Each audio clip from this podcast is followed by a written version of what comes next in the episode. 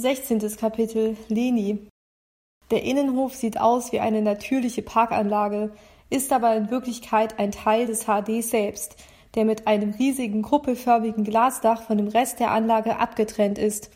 Beete und künstliche Bachläufe sollen die Patienten beruhigen und erfüllen zusätzlich den praktischen Nutzen, dass sich Kameras und Tonaufnahmegeräte wirksam zwischen Buschwerk und Baumkronen tarnen lassen. Vorgefertigte Wege aus weißem Kies führen durch die Anlage.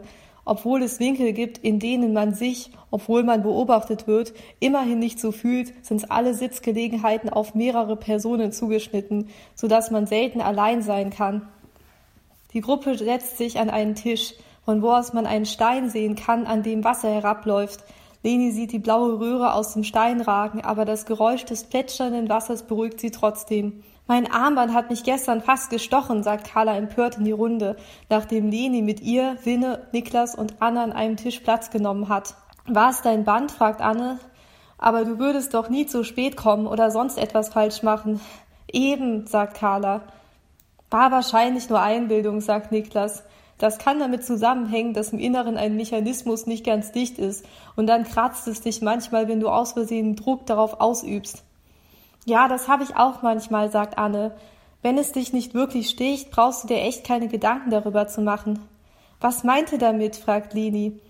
Also, es kommt nur selten vor, beginnt Niklas und legt Leni einen Arm um die Schulter, als hätte er nur darauf gewartet, dass Leni mit ihm ins Gespräch kommt.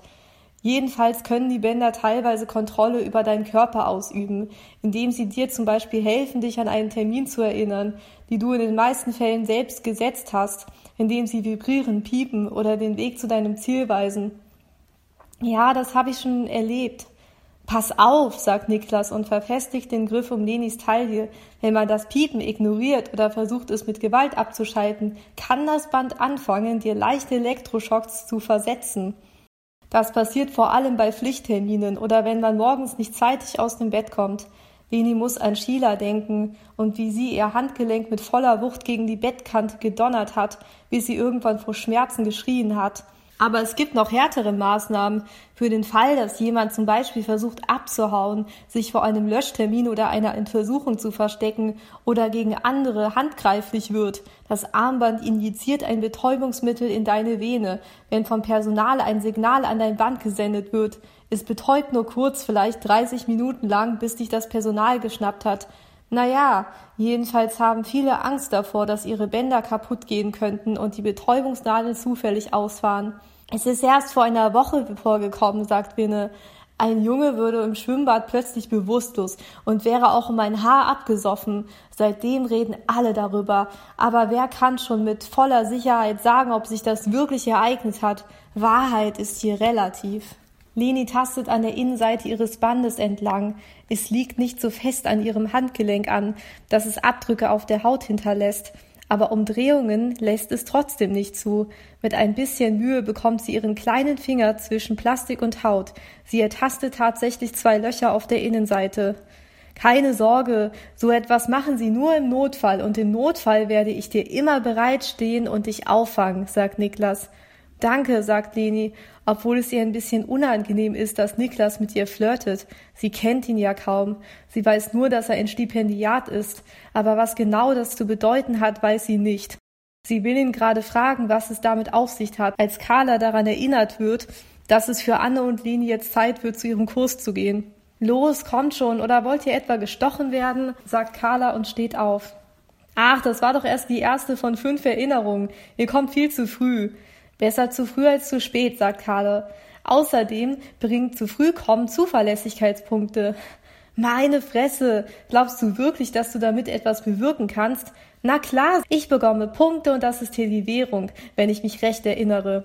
Wann hast du denn zum letzten Mal Punkte ausgegeben? Du willst doch nur in diesen Elite-Club. Na und? Du etwa nicht?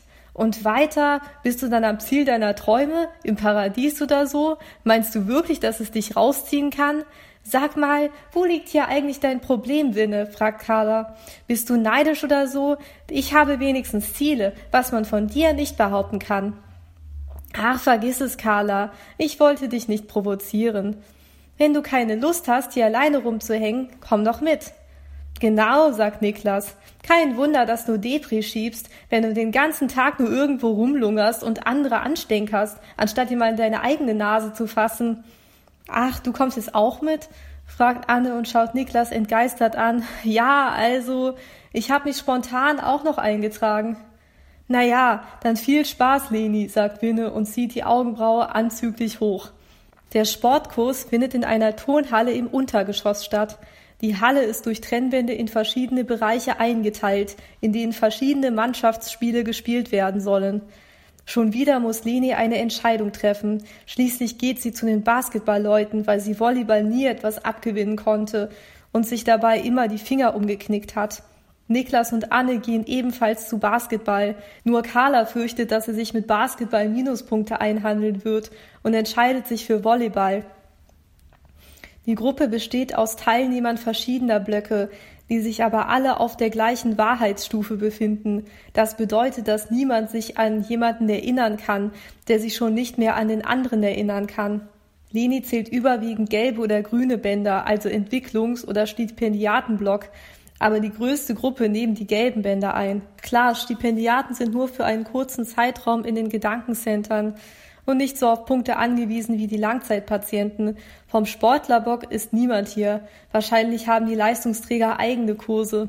Hey, den kennt man doch noch gar nicht, sagt Niklas. Wen? fragt Anne.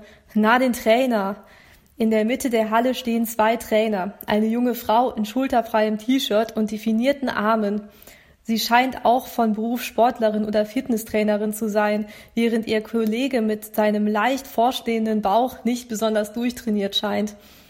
Die Trainerin weist die Teilnehmer an, sich nach Bänderfarben geordnet auf die Holzbank an der Fensterseite zu setzen.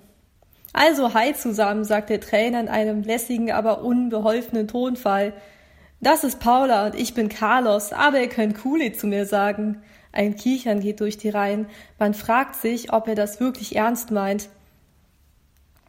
Die haben alle so komische, lockere Namen, flüstert ein Mädchen aus dem Stipendiatenblock. Die Fitnesstrainer, meine ich. Was gibt's denn da zu lachen? fragt Carlos.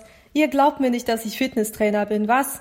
Naja, bin ich auch genau genommen nicht. Keine Ahnung, warum die mich überhaupt hier reingesteckt haben. Kuli, erinnert ihn Paula. Wolltest du nicht ankündigen, was wir heute machen?